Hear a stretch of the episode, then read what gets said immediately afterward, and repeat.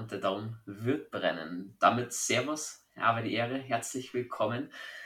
Die nächste Warm-up steht an. Ich bin der Bene und wie ihr wisst, ich führe keine Selbstgespräche bzw. stelle diese nicht ins Internet. Jules, die Leitung nach Graz steht. Herzlich willkommen, auch an dich natürlich. ja, schön wieder da zu sein. Der Rhythmus, jetzt geht er richtig los, glaube ich. Ja, ich, ich bin voll drinnen. Ähm, was haben wir heute mit unseren Zuhörern vor? Warm-up. Wir haben wieder eine pickepacke Folge, würde ich behaupten. Also mein Sheet liest sich ganz gut, würde ich behaupten. Äh, Jules, wie hast du so die Woche nach dem ersten Sieg der Saison verbracht? Um nochmal ganz kurz den Win gegen die Atlanta Falcons anzuschneiden, weil man kann das nicht oft genug machen. ja, man, man, man hat gelernt, kein Sieg ist selbstverständlich. Und ja, also ich zuerst mal versucht, Ruhepuls wieder einzukriegen. Ähm, das ist so die erste Priorität und danach halt geschaut, was hat eigentlich gut funktioniert, was weniger. Und halt begonnen, ja, was kann man sich gegen die Bugs jetzt erwarten?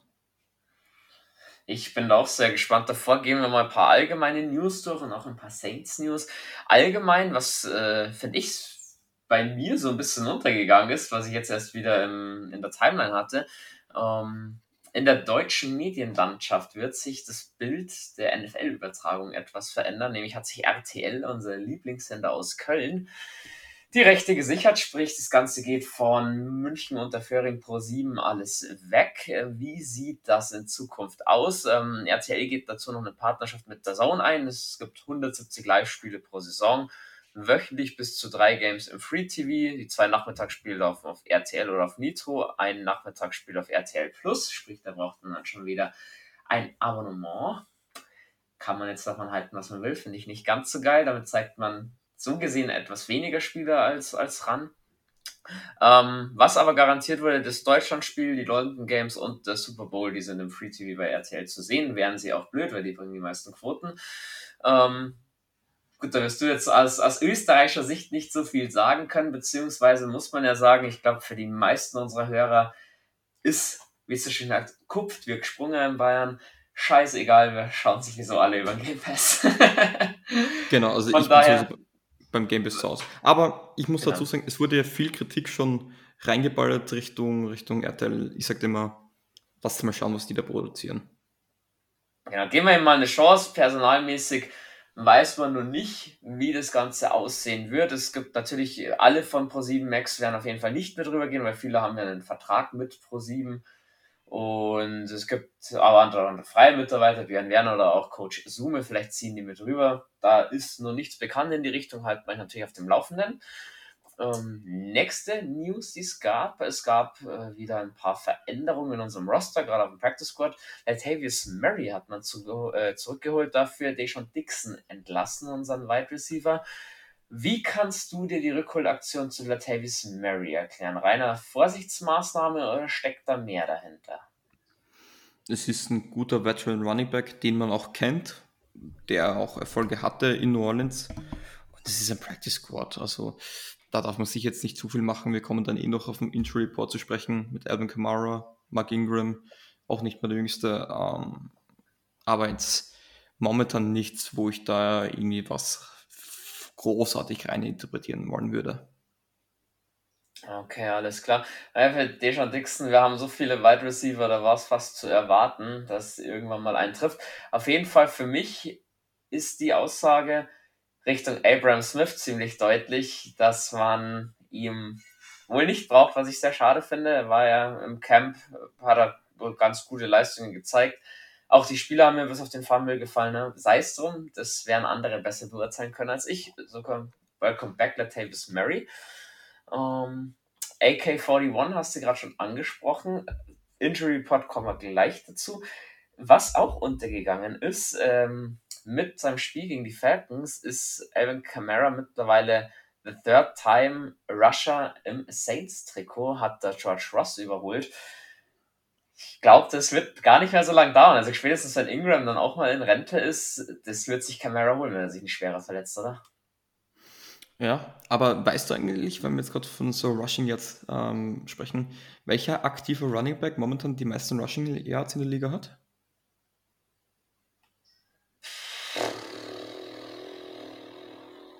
Jetzt lass mich überlegen, wer ist denn schon ewig lang dabei und eher selten verletzt?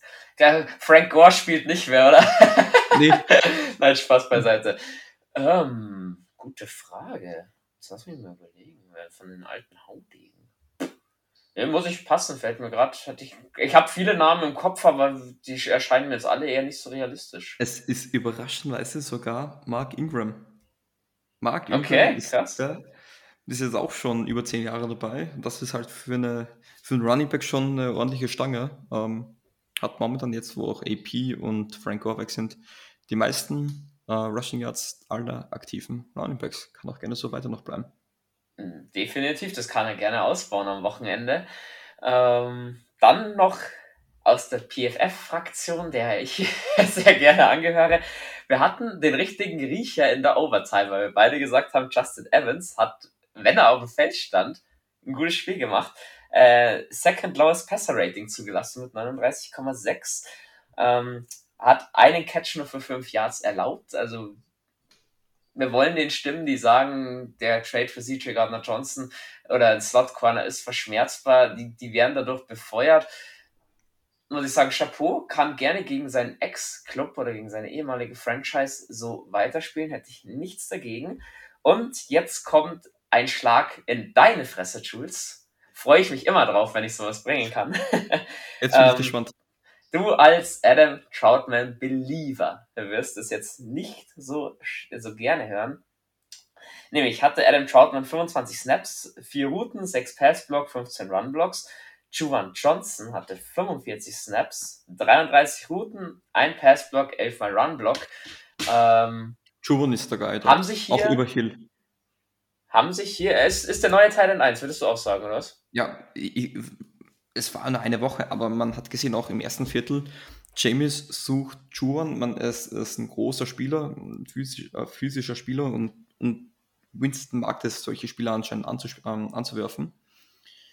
Muss man natürlich noch abwarten, aber wenn es ins Receiving Game geht, sage ich ganz klar, ist Johnson unser Nummer 1 Thailand auch vor Taysom Hill. Der, man muss ja auch sagen, natürlich die zwei Runs waren stark oder es waren als QB Plays, als Titan ist er eigentlich nicht aufgefallen. Ich glaube, da hat er diesen einen Catch gehabt und ansonsten, also da auch im Fantasy-Kommentar zu sprechen, lasst euch von den Zahlen jetzt da bitte nicht blenden bei Taysom Hill. Den Part, den kannst du später zu Gänze ausführen. Ähm, ja, ich finde, im Blocking-Game, da hat er auf jeden Fall noch zu arbeiten, wurde da ganz schön weggehittet beim Run von hin, aber hey, Hill kam durch. Am Ende dann auch egal, wie Jovan Johnson da beim Blocken ausgesehen hat, wenn er ein bisschen verzögern konnte. Bin ich gespannt, wie sich das entwickelt, aber wir wissen, die Chemie von Winston und Johnson, die war letztes Jahr schon da. Bin ich sehr gespannt, wie es da weitergeht. So, dann allgemeine Fakten zum Spiel. Hm, eins, eins hätte ich noch, eins hätte ich noch.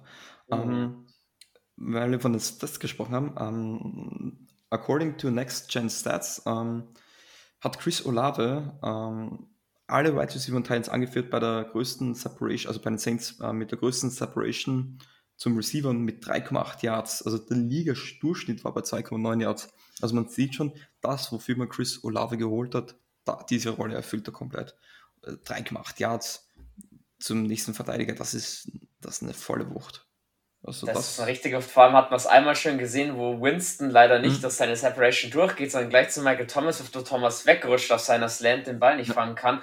Da hat Olave einen AJ Terrell nicht nur zerstört, der hat ihn zurück in die NCAA geschickt. Also krass, was er mit dem gemacht hat. Der Olave war wirklich komplett frei. Schade, dass Winston da gleich eben Thomas gesehen hat und ihn angeworfen hat. Sei es drum, Olave starkes Comeback. Den brauchen wir so diesen Sonntag auf jeden Fall kommen wir zum Game. Ihr hört die Folge, es ist Samstagmorgen, Samstagvormittag. Wenn ihr gesoffen habt, Samstagmittag. ähm, soweit. Spiel findet dann am Sonntag statt.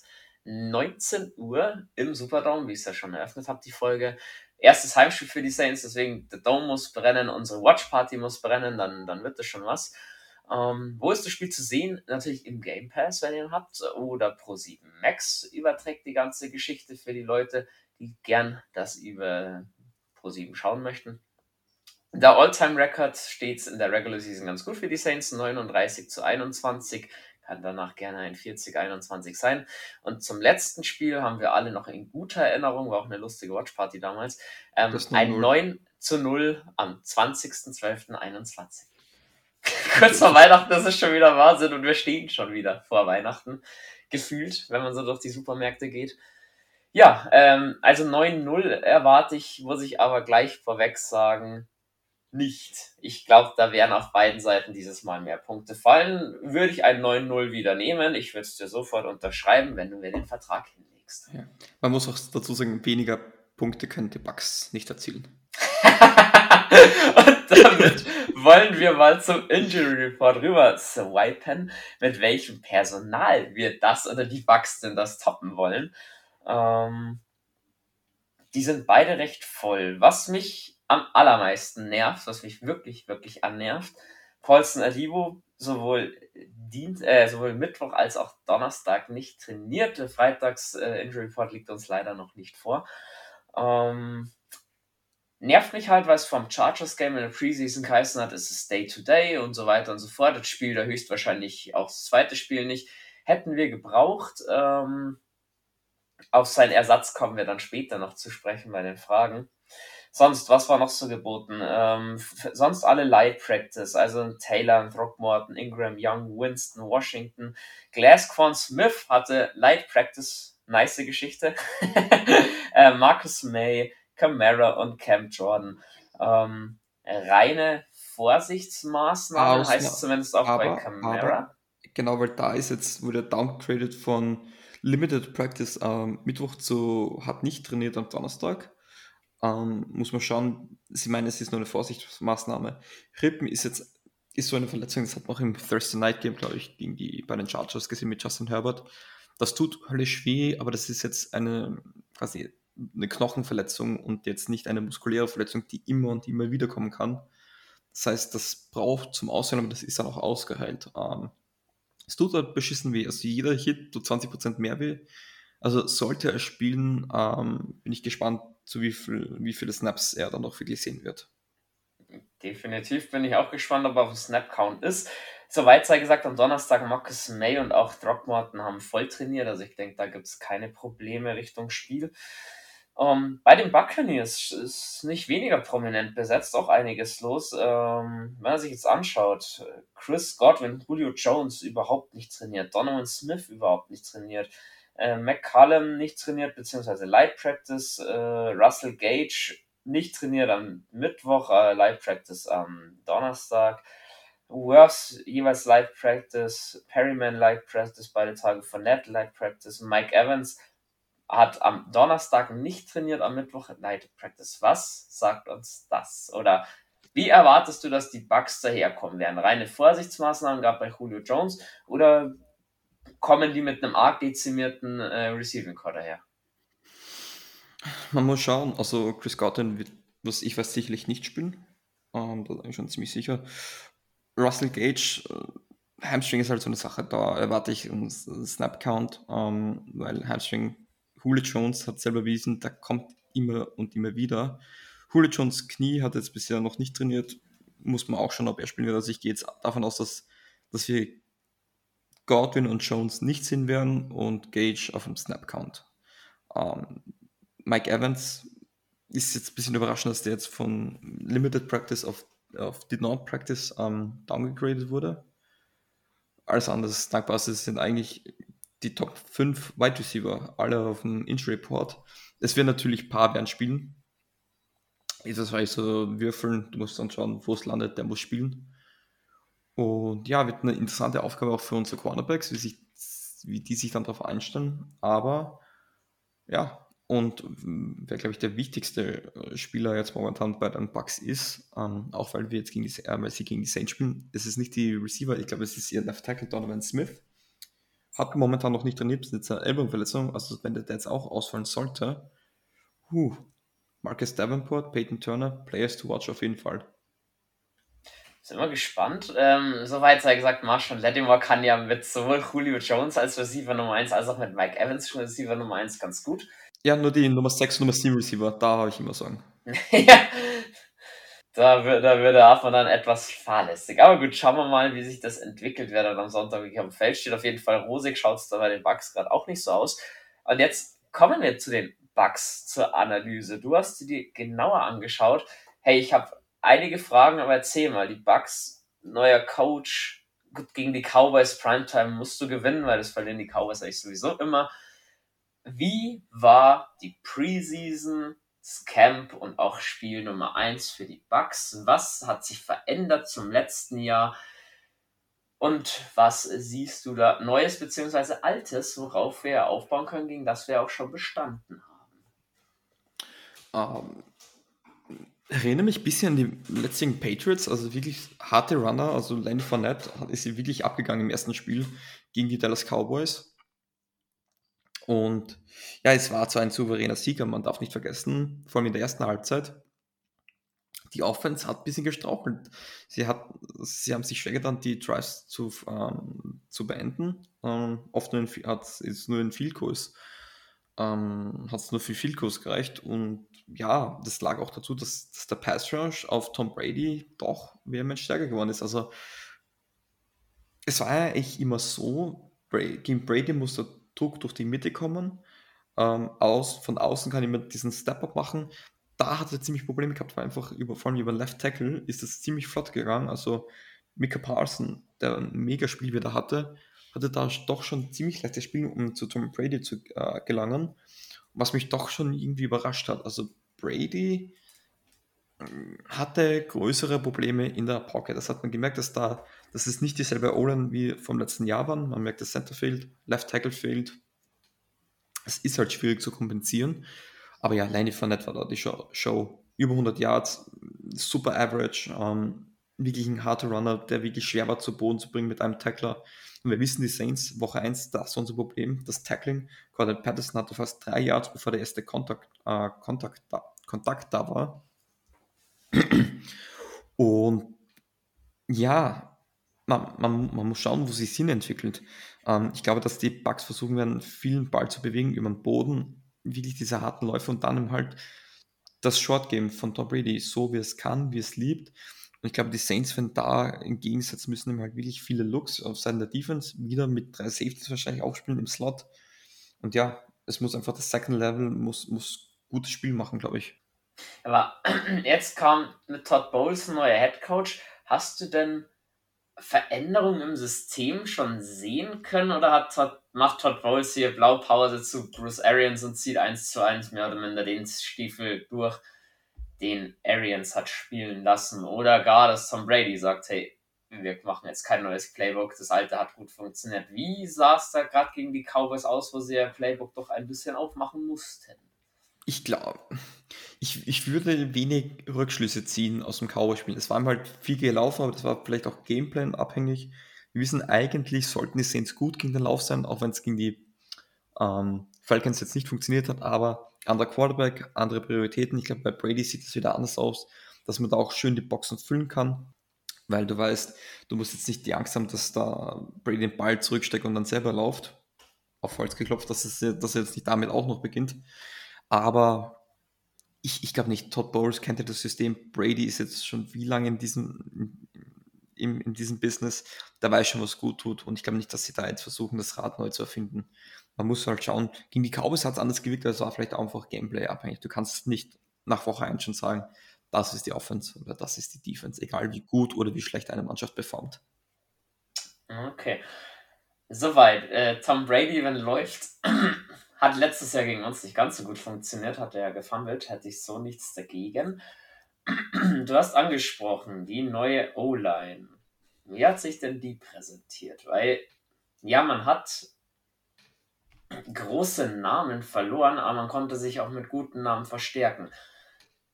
Gab es noch Probleme in der Abstimmung? Ist da die Chance für unsere D-Line durchzubrechen? Oder haben da schon die Zahnräder bei den Bugs ineinander gegriffen und Tom Brady wird komplett gut protected. Muss man abwarten. Es ist so schwer danach. Ich, ich, Woche 1 würde ich nie zu sehr äh, zu viel reininterpretieren.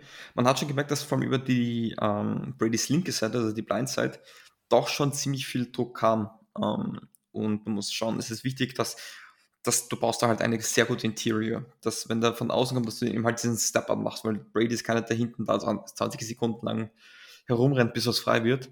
Ähm, ich glaube, es, es, es, ich glaube, es muss da noch so die Feinjustierung, die braucht es immer. Die, das wird jetzt auch nach, hoffentlich gegen, nach dem Spiel gegen die Saints noch nicht perfekt sein. Das, so das erste Monat. Aber es wird interessant zu sehen sein waren sie einfach physisch noch nicht ganz bei der Sache, ähnlich wie es bei den Saints war gegen die Falcons, oder ist einfach doch ein Qualitätsunterschied zu merken? Ich muss ehrlich sagen, ich, ich, ich würde meine Hand nicht dafür ins Feuer legen, wie es jetzt wirklich ist, aber ich glaube, sie ist definitiv nicht besser geworden. Eher ein bisschen schlechter. Und jetzt kommt eigentlich ein Team mit den Saints, die eigentlich dafür bekannt sind, Brady gut unter Druck zu setzen wird also, sollten die Saints gewinnen, wird das definitiv eine interessante Startline zu sehen sein, wie viel Zeit hatte Tom Brady und wie viele Sacks bzw. Pressures hat es gegeben. Bezüglich auf die ganzen Did Not Practice Spieler, die die Bucks zurzeit so haben, eventuell verletzte Receiving Core schaut vielleicht ein bisschen anders aus als erwartet. Wie erwartest du im Falle, dass ein Chris Godwin nicht spielen kann, dass vielleicht auch Julio Jones noch ausfällt, wie werden die Bugs auftreten? Du hast vorhin schon gemeint, eher, du erwartest eher einen Mix aus kurzen Pässen und Run-Game, sprich in die Vertikale erwartest du gar nicht mal so viel, auch weil Brady gegen uns Interception anfällig ist, oder wie kommst du zu der Einschätzung, dass sie eher mit Kurzpassspiel versuchen werden, uns zu, uns zu schlagen? Weil, weil das immer das Erfolgsmittel A von Tom Brady und B gegen uns war. Also wenn Teams gegen uns schlagen wollten, das war selten wirklich ein Play, weil das war meistens übers Feld marschieren, übers Feld marschieren, übers Feld marschieren. Natürlich, du hast dann noch einen Scotty Miller, den man nicht vergessen darf, der uns auf tief äh, schlagen kann, der das auch schon gezeigt hat. Und man muss einfach dahingehend auch immer klug Football spielen. Ich glaube, die Saints müssen sich dran halten, viele Looks zu zeigen. Ähm, dann ist ein Colt, der die Defense weiterhin das hat er letztes Mal schon gemacht. Ähm, ah, das hat er in den letzten Jahren immer gut, das gut funktioniert, einfach viele verschiedene Looks ähm, zu präsentieren. Deswegen, ich glaube auch, dass man viel Matthew in Slot sieht gegen den Thailand. Ähm, Marcus May wird man viel am Feld sehen. Man muss auch schauen, wie sich wieder Pete Werner, wird der wieder Sideline zu Sideline spielen. Und wird einfach so interessant zu sehen sein, was sie da produzieren können. Ähm, Brady es ist immer schwer zu sagen. Ähm, ich glaube einfach, dass er versucht, diesen Ball gut zu verteilen auf diese 8 bis 10 Yards, die Outsides da gut zu covern, eben halt da die Cornerbacks attackieren, auch jetzt in Bezug auf Bradley, Bradley Roby. Entschuldigung, ich hab's heute ein bisschen mit meiner Stimme. ja, ich ähm, bin auch ein bisschen, ein ja, bisschen froschig unterwegs. ja, lange, lange Nacht und lange Woche hatten wir da schon hinter uns, glaube ich. Und ja, es, es, ist Brady, der kann ihn mit so viel schlagen. Aber ich glaube, auf Seiten der Defense wird es einfach wichtig sein, viele Looks. Ähm, ich glaube auch wirklich, dass man drei Safety sehen wird und dass man da eine Rotation zwischen PG Williams und, und Tyron Matthew, abhängig davon, mit was für einem Personal die Bucks am Feld stehen werden, ähm, zu sehen sein werden. Hm, okay, dann wollen wir mal auf die Bucks Defense-Seite schauen. auf was muss sich denn James Winston so einstellen? oder generell auch Pete Carmichael. Was erwartest du, wie kommen die Bucks in der Defense daher? Wer ist auch gerade in der D-Line denjenigen, mit dem unsere O-Line am meisten zu tun bekommen wird, beziehungsweise der unserer O-Line die meisten Probleme machen wird? Naja, ein Vita Vea, also generell die O-Line ist eigentlich top besetzt. Du hast den Akim Hicks, absoluten Veteran, Vita Vea, hat man schon gesagt, und ähm, auch ein Golson ist da jetzt nicht so schlecht. Und das ist ein sehr gutes Linebacker-Trio mit, mit White, David und Barrett haben. Das, das ist jetzt auch schon bekannt. Ähm, da müssen einfach gu gutes Calling. Man muss schauen, ähm, wie viel Druck die, die Bugs auf Winston bringen werden wird. Weil man hat gesehen, es, war, es hat gegen die Falcons funktioniert. Äh, gegen die Falcons war das eigentlich so das Erfolgskonzept, Winston unter Druck setzen. Ich glaube, es braucht einfach eine bessere Abstimmung der O-Line und auch das Play-Calling muss Ball schneller rausbringen, Screens, ähm, diese Pick-Plays, also wo, wo du meinst, einer muss frei werden und du hast mal mit Landry, Thomas und, und Olave drei Typen, die versuchen müssen, schnell rauszulaufen. Such die Zonen und, und da muss der Ball dann auch hinkommen. Jetzt hast du eigentlich schon eine schöne Brücke gebaut zu unserer Saints Offense. Also eher RPOs, Play Action und solche Geschichten oder was erwartest du genau, wie die Offense daherkommen wird? Geht es auch eher mal vertikal? Kann man ja. die Bugs vertikal schön attackieren? Weil den Arm hat Winston ja immer noch dazu. Das hat man ja doch gesehen. Musst du machen. Ich glaube, man wird auch Taysom Hill sehen. Ähm, ich glaube, man wird einfach versuchen, laufen, ähm, kurze Yards, Screens, zwingen sie in die, in die, Box, äh, die Box zu füllen und dann hast du eben halt deine Player, die eben halt diese für die tiefen Bomben. Du hast Michael Thomas, den du das äh, 1 gegen 1 Matchup schicken kannst. Olave, haben wir gesagt, der kann eben halt die Separation generieren. Jarvis Landry haben wir auch gesehen, dass er eigentlich als Slot doch sehr oft gesucht wird, vor allem auch im vertikalen Spiel. Und Juwan Johnson ist auch eine Lieblingsanspielposition der, der, von Winston. Also es würde mich nicht wundern, dass wir vor allem zu Beginn der zweiten Halbzeit dann immer mehr ins vertikale Spiel gehen werden, um einfach versuchen, so viele Zonen wie möglich der Bucks Defense da zu attackieren. So, wir können jetzt hier gleich die Fragen von unserer Community so ein bisschen mit einbauen. Fangen wir mal mit der Offense an, die Fragen zur Offense. Jules, wir hatten letzte Woche drei von vier Viertel Probleme mit der O-Line. Im vierten Viertel hat es auf einmal wunderbar funktioniert. Da natürlich mal kurz, kurz erklären, was muss man die Woche machen, um dieses vierte Viertel einfach weiter ja, reinzutragen, ein bisschen in die Köpfe zu bringen und diese Chemie weiter zu stärken. Dann angeschlagener Camera ist ein Thema. Sollte man doch mehr passen als laufen. Und Winston Turnover ist dieses Thema mittlerweile so ein bisschen abgehackt. Zu diesen drei Punkten schnell deine Meinung. Okay, ähm, zu Kamara. Ich möchte mal mit Kamara beginnen. Man muss schauen, er wird auf dem Snap-Count sein. Man muss schauen, wie es funktioniert. Ähm, es hat mich positiv überrascht. Man hat mehr gepasst, auch bei First Down gegen die Falcons ähm, im Vergleich zum letzten Jahr. Ähm, ich glaube, man wird aggressivere Szenen sehen. Ich glaube, du musst gegen die Bugs auch aggressiver spielen. Aber ich glaube, Kamara ist auch ein Typ, er hat selber gesagt, er ist okay. Ähm, also vielleicht streckt uns dieses DNP einfach zu sehr ab, als er sagt, er nimmt lieber die Pause, weil das Training es geht ja jetzt nicht um Heilungsprozess, das Training beschleunigt ja nicht einen Heilungsprozess, das ist, glaube ich, einfach, das braucht Zeit. Und da ist Kamara schon so veteran genug, dass er auch sagen kann, ob er gut spielen kann oder nicht. Ähm, Ingram wird man, wird man wahrscheinlich mehrmals die Kugel geben und mal schauen, wer dann der dritte Running Back sein wird, ob es Washington ist, ob es ähm, nee, wer Tony, Jones, ah, Tony Jones Jr. Ähm, muss man abwarten. Ähm, zu den anderen Fragen, äh, Winston Interception es ist halt so eine Sache. Die Bälle, die er geworfen hat, waren gut platziert. Die können aber auch 50-50 Ball, kann auch mal ein Defender ein gutes Play machen. Also war jetzt nicht so weit, wo ich sage, das war jetzt ein Ball, den er nicht werfen hätte dürfen. Er muss viel riskieren, dass da Fehler passieren können, ist normal. Jetzt aber nichts, wo ich mir Sorgen machen muss, oder wenn da jetzt ein Pick ist, weil das jetzt ein Ball, wo man sagt, den hätte er niemals werfen dürfen. Um, ähm, und was war noch schnell die erste Frage? Ähm, genau. Bezüglich unserer schwachen O-Line. Also auf die D-Line kommen wir natürlich dann, wenn es um Defensive-Seite geht, auch noch. Ich glaube, ähm, Rhythmus, Rhythmus generieren, klug spielen, keine Fehler machen, Calls gut setzen, also wirklich die Protection auch gut callen, da auch äh, Verantwortung an Winston legen, das sieht Pressure Looks, was, was machst du, was ist dein Hot Call. Ähm, und ja, ich glaube, auch ein bisschen noch Huddle Offense probieren. Einfach Ball bewegen, schnelle Offense, vielleicht nicht zwingend Ball gleich spiken, ähm, aber ja, da einfach Ball bewegen und der Defense so wenig Verschnaufpause wie möglich geben. Okay, wunderbar. Jetzt schmeiße ich dich so ein bisschen vom Bus. Weil kannst du eigentlich nicht wissen, ich hatte die Woche Kontakt mit dem ehemaligen O-Line-Coach der Munich Cowboys. Und der, mhm. der, wo ich ja auch mal gespielt habe, habe ich mir gedacht, den spreche ich mal drauf an, was der nach so einem Spiel unserer O-Line gegen die Falcons, was der als Coach machen würde. Du hattest drei Viertel, wo eigentlich nicht wirklich was funktioniert hat, gerade die Pass Protection, salopp gesagt, wirklich für den Arsch war. Ähm, und im vierten Viertel haben dann alle das rausgeholt, zu was sie imstande sind. Da hat es perfekt funktioniert. Habe ich ihn halt gefragt, auf was er Wert legen würde, wie würde er trainieren, um das zu festigen. Jetzt die Frage an dich, wenn du O-Line-Coach wärst. Was stellst du dir jetzt mal vor, was macht Doug Marone die Woche mit unserer, oder hat die Woche mit unserer O-Line so gemacht?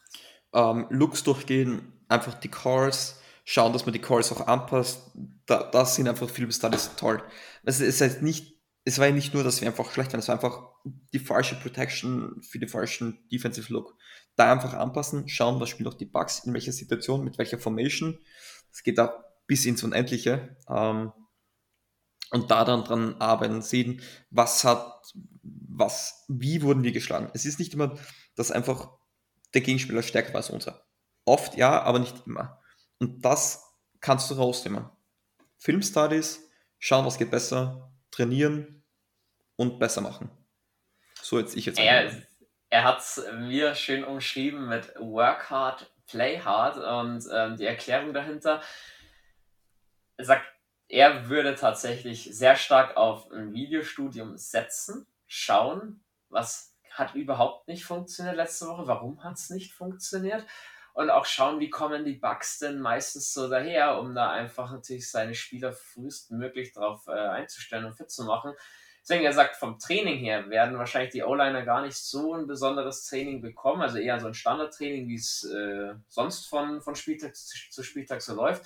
Aber im Videostudium, da werden sie sich warm anziehen müssen, hat er gemeint, weil man hat ja gesehen, oh ja. das Potenzial für mehr ist auf jeden Fall da. Das muss man nur gleich bekommen. Und ein interessanter Aspekt, er hat gemeint, die waren vielleicht von Anfang an nicht nur eingerostet, sondern die waren vom Kopf her auch einfach noch nicht da. Ja. Er hat auch gemeint, je nachdem, wie professionell das alles ab, sich abspielt, ich meine, in der NFL sicherlich etwas mehr als in der GFL, dass Psychologen oder sonstige äußere Einflüsse auch noch mit reingeholt werden, um den einfach auch so ein bisschen zu zeigen, hey, ihr müsst da und da vom Kopf her ready sein und das nicht ich glaub, Maroney in den Arsch aufreißt, sondern auch noch extern.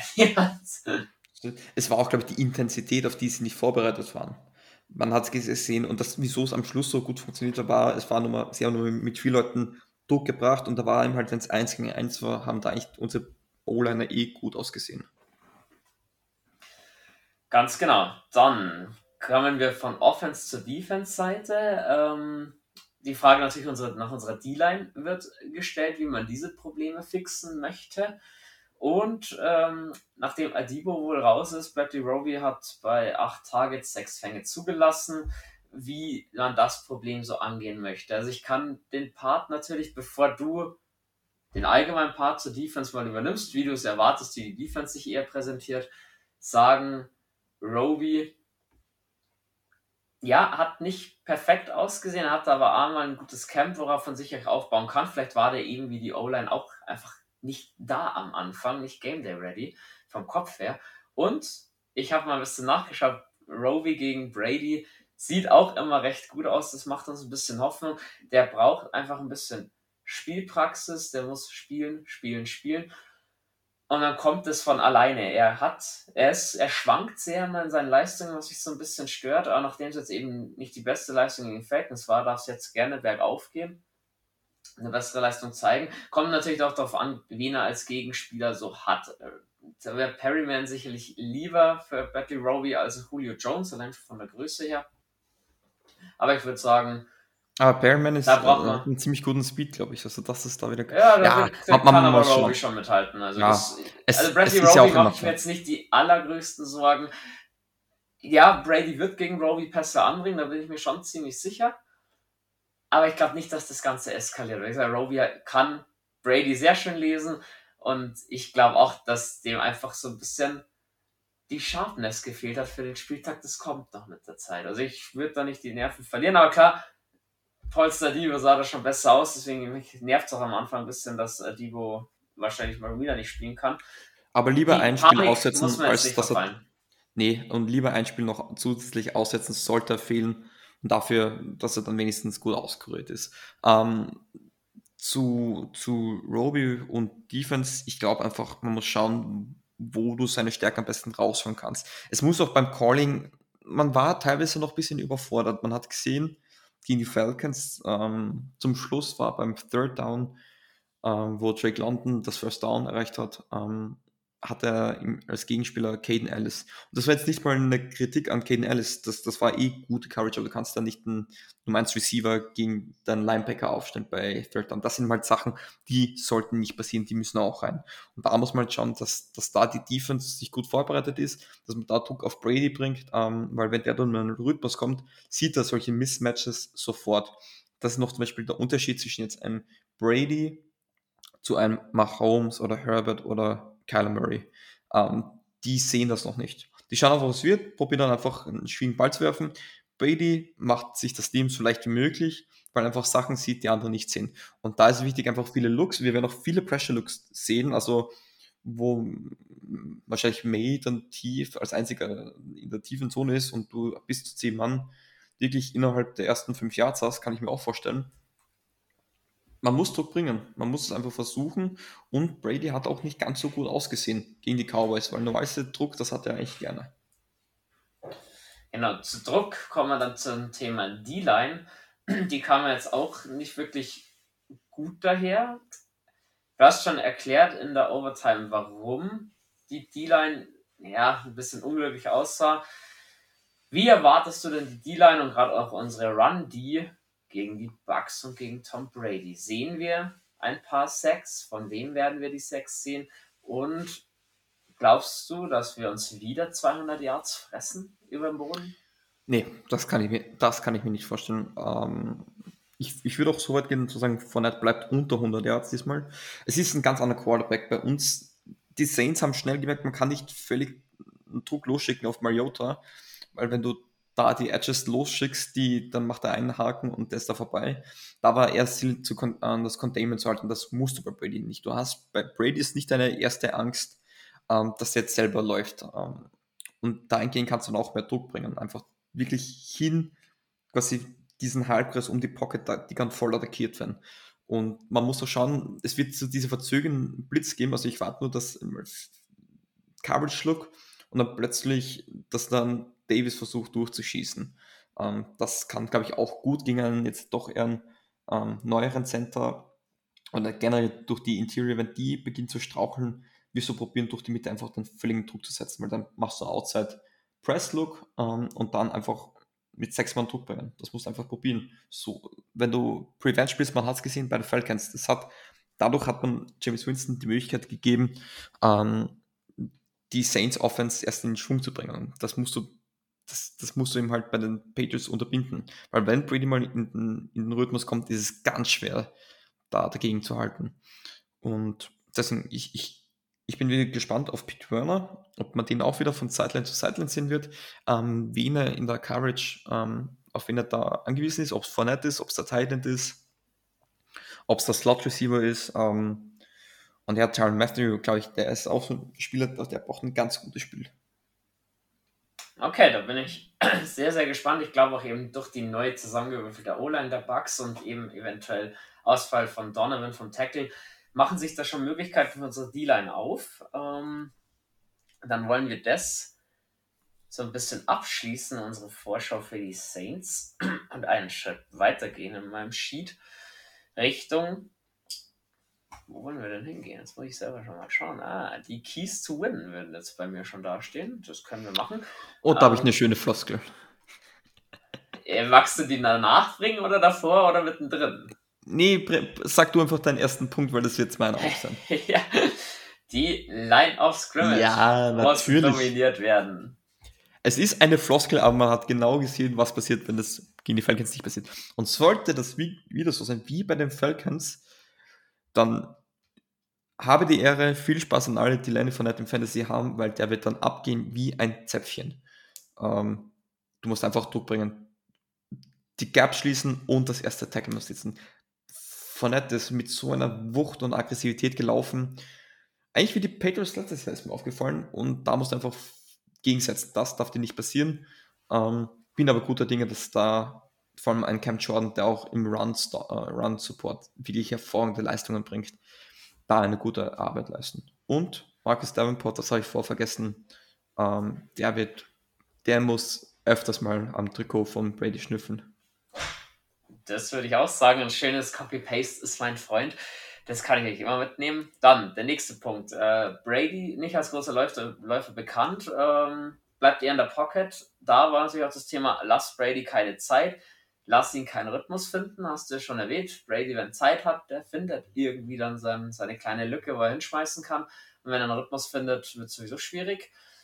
Dann, Punkt Nummer drei, lass dich nicht strafen weder von Tom Brady noch von den Chiris, war jetzt vor allem Ganz auf die Penalties letzte Woche bezogen, wenn wir wieder 99 Penalty Yards bekommen, dann kann man es ja auch schon vergessen. Das sind einfach zu viele, stellt die Strafen ab. Und für mich wichtiger Punkt, man hat im vierten Viertel gesehen, wenn Harmonie und Chemie im Team auf einmal da sind, Spielverständnis da ist, dann sind wir wirklich nicht zu stoppen oder fast nicht zu stoppen. Brauchen wir von Anfang an Harmonie und Chemie, gerade in der Offense, weil sonst wird es sehr, sehr traurig werden.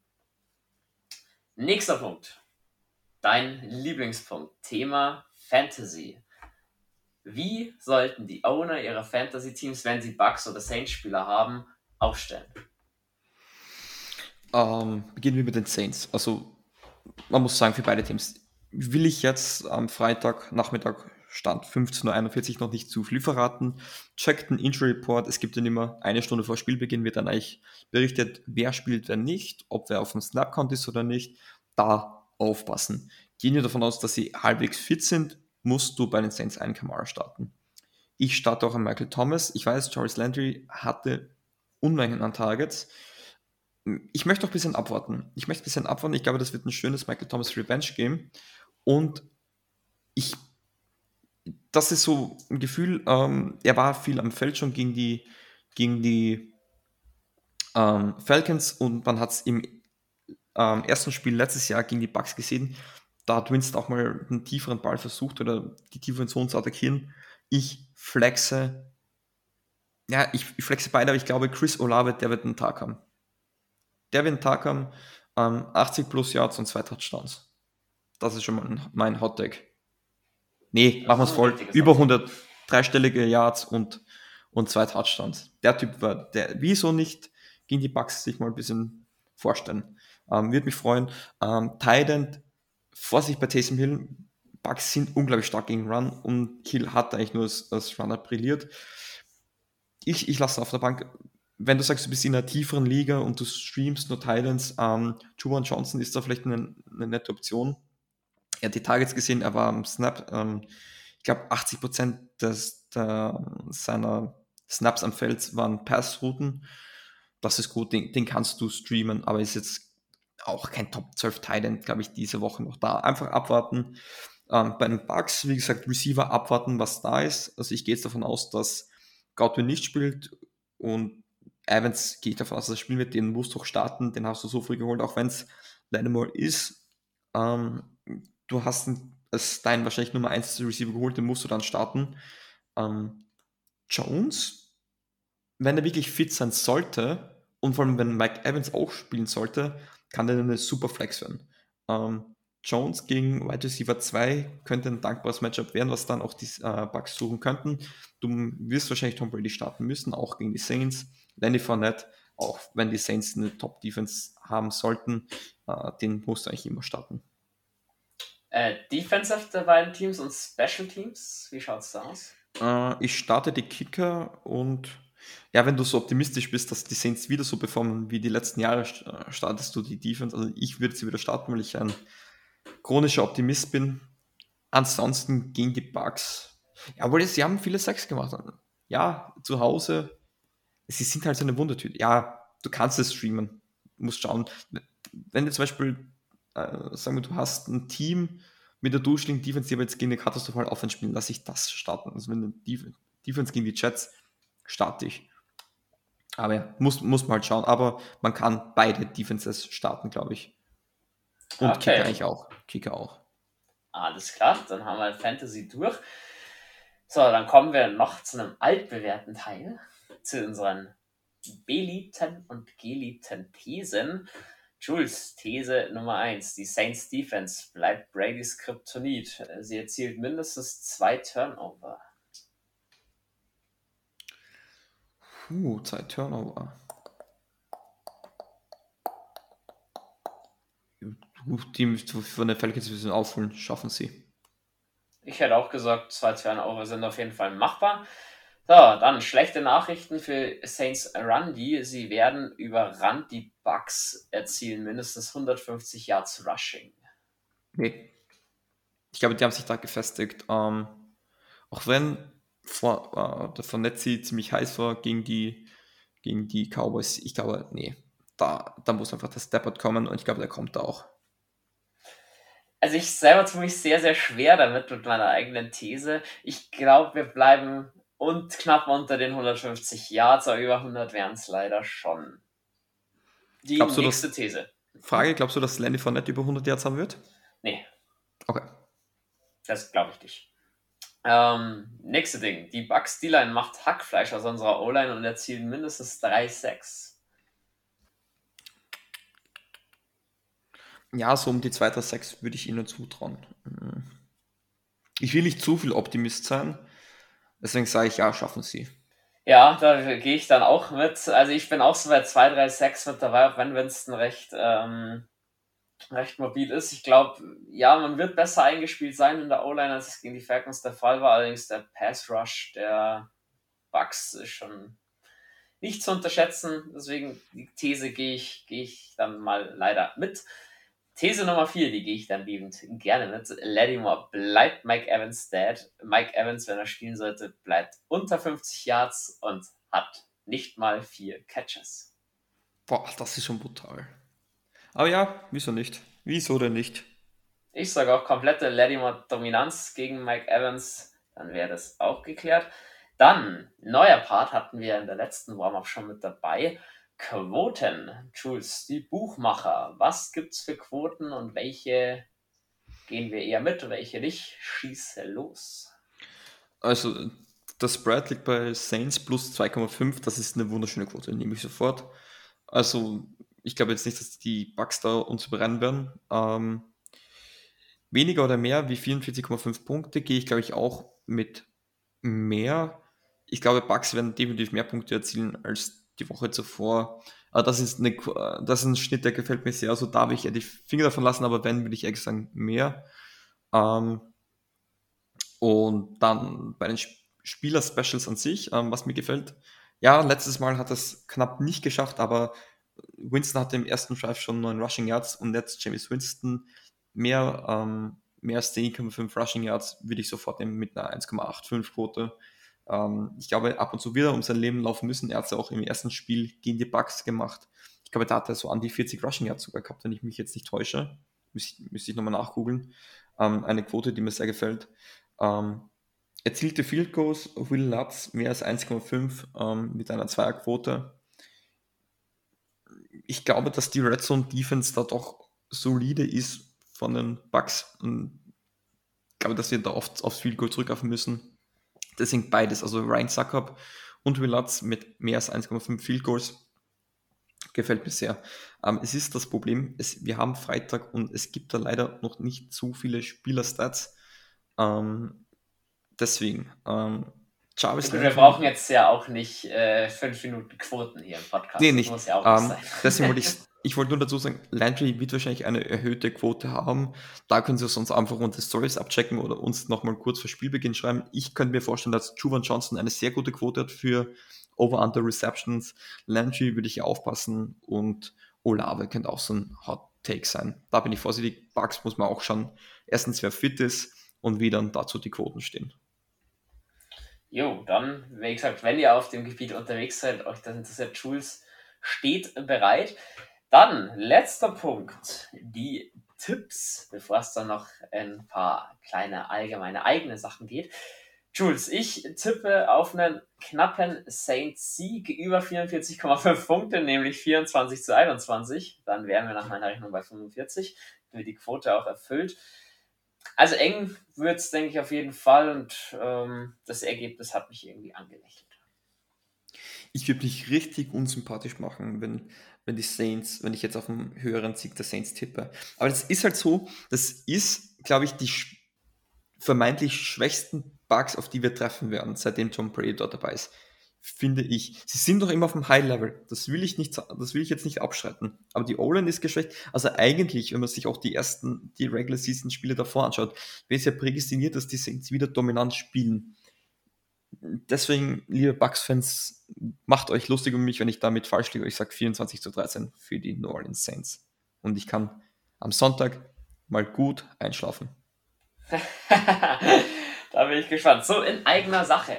Was gibt es noch zu berichten? Nämlich Nummer 1. Die Overtime wird nach dem Spiel dann noch direkt aufgenommen. So ist der Plan. Dann kommt die Montag in der Früh. Perfekt zum Boxenstart. 6 Uhr, du sagst es. Nummer 2, Jules. Watch Party. Wie schaut's aus? Ja, müsst ihr in unsere WhatsApp-Gruppe kommen, da erfährt ihr mehr. Oder sonst äh, Insta-Story auschecken, aber ich glaube, mit unserer WhatsApp-Gruppe macht ihr, glaube ich, nichts falsch. Ganz Gibt genau. auch immer gute äh, Takes, die da diskutiert werden übrigens. Geile Takes. Da, auf die Frage in der Telegram-Gruppe haben wir nicht, weil die auch mal gestellt wurde. Sorry dafür. Und last but not least, wir waren ja im Sommer über fleißig, haben wir schon erzählt, deswegen gab es Podcast-Folgen weniger. Unser Merch steht in den Startlöchern. Ich hoffe, dass wenn diese Folge draußen ist, zeitgleich auch der Shop online gegangen ist. Wenn nicht, kommt das spätestens nach dem Bugspiel in der Woche. Also ihr könnt euch vom London Game auf jeden Fall noch mit Who the Germany Talk im Merch eindecken. Ähm, soweit halten wir euch da auf dem Laufenden. Ihr könnt euch freuen, die Designs gefallen mir sehr, sehr gut. Wenn ihr selber Vorschläge oder Wünsche habt Richtung Merch, immer her damit. So, und jetzt habe ich aber wirklich nichts mehr. Jules, hast du noch irgendwas? Auch bestimmt, aber es fällt mir jetzt, glaube ich, nicht ein. Also wie gesagt, auf Social Media verpasst ihr nichts. Es wird auf Instagram, was ich weiß, wieder getickert. Ähm, ich schmeiß jetzt mal in Julian so ein bisschen vom Post, wenn ihr so ein paar Takes zum Spiel haben wollt, ähm, schaut auf Twitter vorbei, da werde ich immer so ein bisschen meinen Senf zugeben. Ja, es wird hoffentlich die Watch Party alles funktionieren. Ähm, können wir zusammen schauen, ihr könnt diskutieren, ihr könnt reden, ihr könnt schreiben, ihr könnt auch alles muten. Äh, bleibt euch überlassen. Es geht einfach, dass Saints-Fans zusammen hoffentlich guten Saints Football zu sehen bekommen. Und wäre schon ziemlich geil mit einem 2-0 zu starten, oder?